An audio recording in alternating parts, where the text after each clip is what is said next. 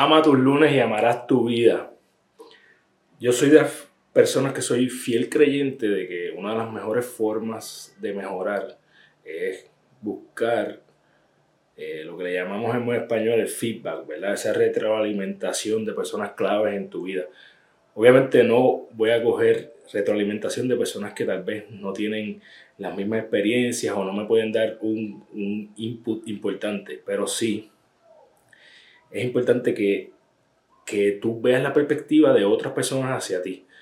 Eh, recientemente estuve reunido con unos amigos que son personas importantes en mi vida y una de las preguntas claves que le hice es ¿qué puedo mejorar?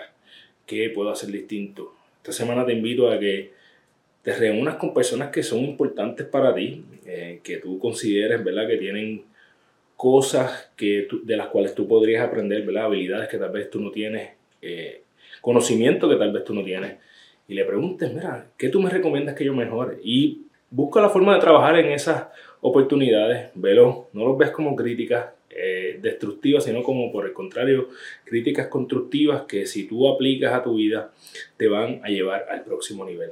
Así que esa es mi recomendación para esta semana para que ames tus lunes y ames tu vida. Y como siempre, recuerda que eres la única persona responsable de todo lo que pasa en tu vida y que la forma en que tú cumples tus sueños es desarrollando los hábitos que te acercan a ellos porque tú eres tu hábito. Diariamente toma las acciones que te acercan a tu mejor versión para que cuando vayas a la cama todas las noches vas a decir, yo gané mi día. Un abrazo, que pase una semana brutal.